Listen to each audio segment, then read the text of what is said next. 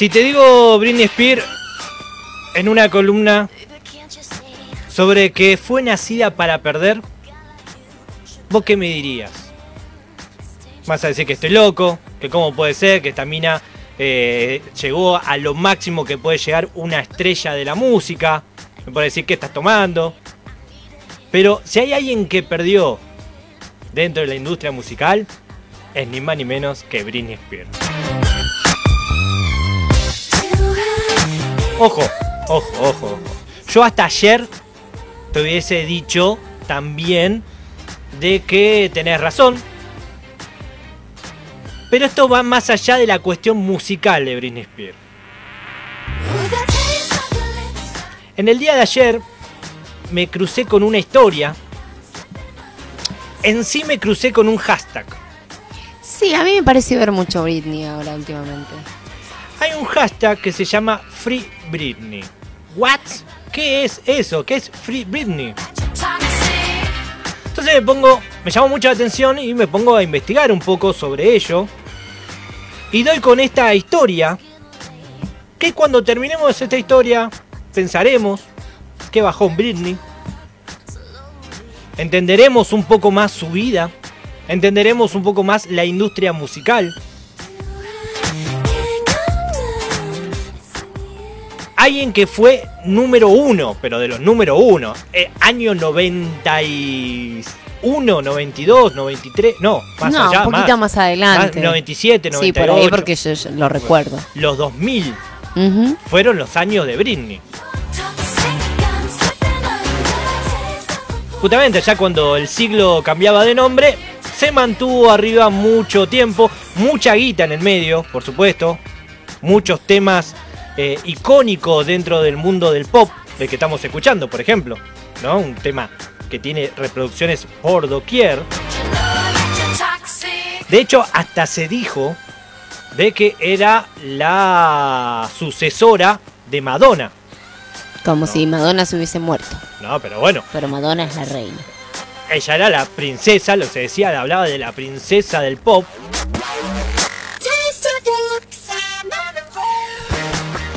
Pero atrás de todo esto se esconde una historia bastante truculenta. Espera la palabra que te tiro. Truculenta. Es un poco complicada la historia, tiene muchos términos legales, ¿no? Porque viene arrastrando todo esto de hace mucho tiempo. Pero es muy interesante esta historia. Vamos al año 1997. Arrancamos ahí ya que Britney demostraba que tenía mucho talento para cantar y sus padres, por supuesto, abrieron los ojos. Más adelante vamos a ir hablando de quiénes son los pra- Con padres de Britney. pesos abrieron los ojos. Inflaron el talento, le dieron de comer a ese talento, la llevaban a presentarse a cuanto concurso de canto y demás había en Estados Unidos. La pequeña Britney, ya un poquito adolescente, la llevaban y ella iba.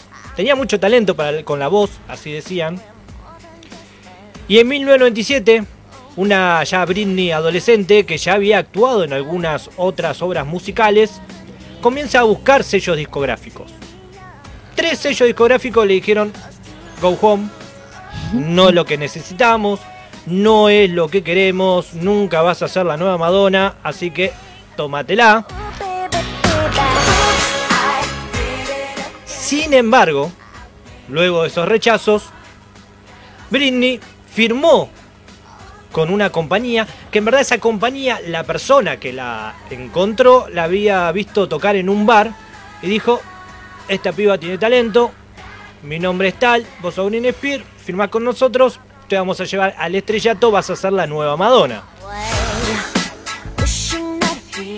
Y ahí firmó el primer contrato y todo lo que conocemos de ella, ¿no? Hasta los días de hoy. Fama mundial, muchas canciones conocidas, recitales de acá, recitales de allá, pero, pero,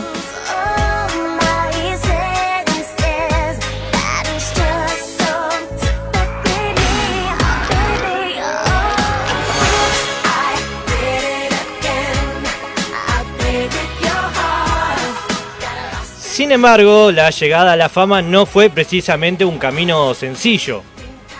La presión, familiar por convertirla en una estrella que la hicieran millonarios era una agenda tampoco no le permitía tiempo libre para ella. Una compañía discográfica que había encontrado en ella, por supuesto, una máquina de hacer dinero.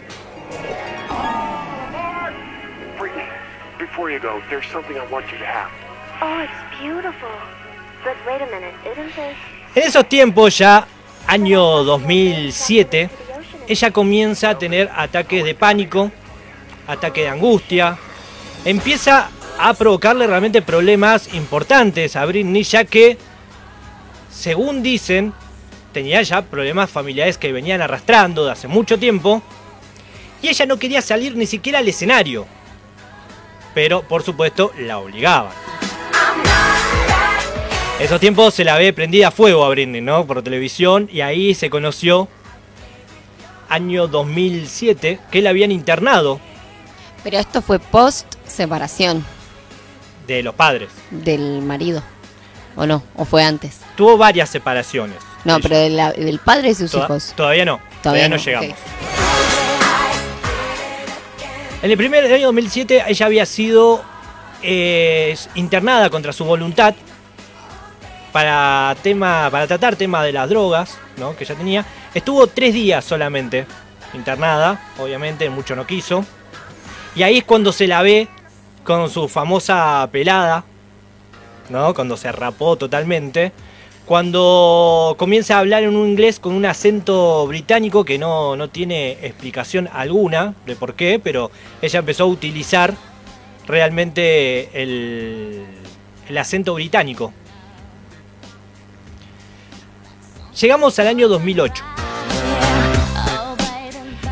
Unos meses después de que Britney perdiese ya el control, ¿no? Que hablamos antes. Y acabase ingresada en esta clínica de salud mental. Un tribunal estimó que la cantante no podía tomar sus propias decisiones y asignó a sus padres la tarea de tutelar su vida personal y profesional. 12 años después de esto, 2020, no cambió absolutamente en nada. Hoy, ya con 38 años, la cantante sigue sin poder hacer nada sin autorización. Ni siquiera salir de compras o darse una vuelta con el coche. No tiene la tutela de sus hijos. La puede ver en este famoso 30% de custodia. En Estados Unidos tiene un nombre que es 70-30.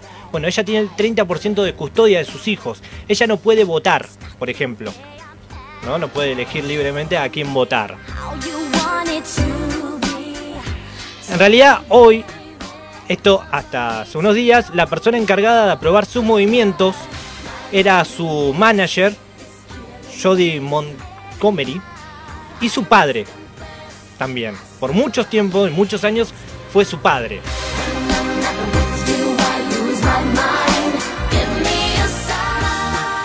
Y ahí viene un poquito todo esto. Britney se cruza con un paparazzi amigo una vez y le dice, en palabras a lo Britney, yo lo digo las palabras a lo Chusti,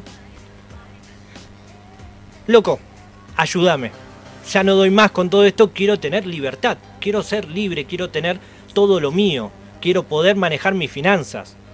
Obviamente el fotógrafo, viendo de que, a ver, Britney, no estás tan mal, me parece.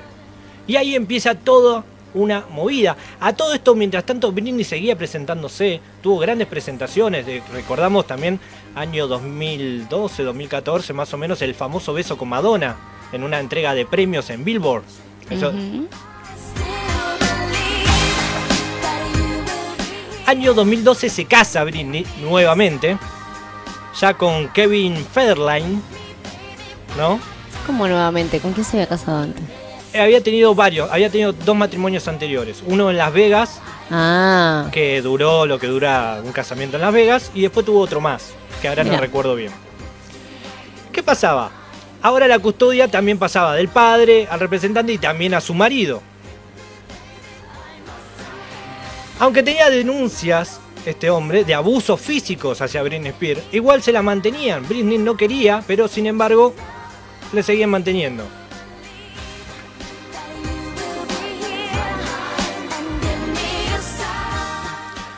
Britney Spears, a ver, la imagen que tenemos nosotros de Britney Spears, por supuesto, era esa cuestión de eh, una chica bien, una se le imaginaba una chica bien que salía a rockearla, que la pasaba bárbaro, de control, noche, y veíamos todos los excesos que ella tenía, ¿no? Esa es la imagen que nosotros tenemos de Britney Spears, en aquellos tiempos que salía en la tele todas esas cosas, cuando rompían auto de su ex justamente, que cuando se rapó,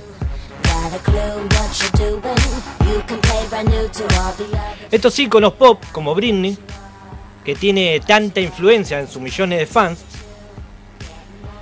que chocaron de frente contra esta presión. ¿Por qué? Ella, Britney, era tan alta la presión que tenía que, por ejemplo, en el año, en los años en la cual ella tenía su mayor eh, Popularidad. popularidad, año 2000 más precisamente, tenía, dentro de lo que es su primer eh, trabajo, todo, tenía una hora por día para ella, más allá de la de dormir, ¿no? Tenía una, un solo hora, una sola hora para ella poder disfrutar. Las presiones que llevaba estas personas ¿no? La presión que llevaba ella de las personas de su entorno, ¿no? En el año 2000, eh, la revista Rolling Stone fue el primero que dijo, che, loco, acá me parece que algo está pasando raro. Cuando vieron que la presión a Britney era tan grande, año 2007, perdón, era tan grande que ella estaba colapsando con sus ataques de pánico, con todo eso que conllevaba. ¿Qué hacían? los managers que hacían las compañías, cuando ella no quería entrar, hacían que llamara a un amigo, que el amigo la convenza de salir al escenario y a ese amigo le regalaban, por ejemplo, un día de shopping. Anda al shopping, comprate lo que vos quieras y... Eh, pero convencela de que ella pueda subir al escenario. ¿Qué pasó durante ese tiempo? ¿no? A Britney le elegían de, la ropa interior hasta eh, lápiz de labio usar, la ropa a utilizar, todo. Obviamente era un producto. Era un maniquí.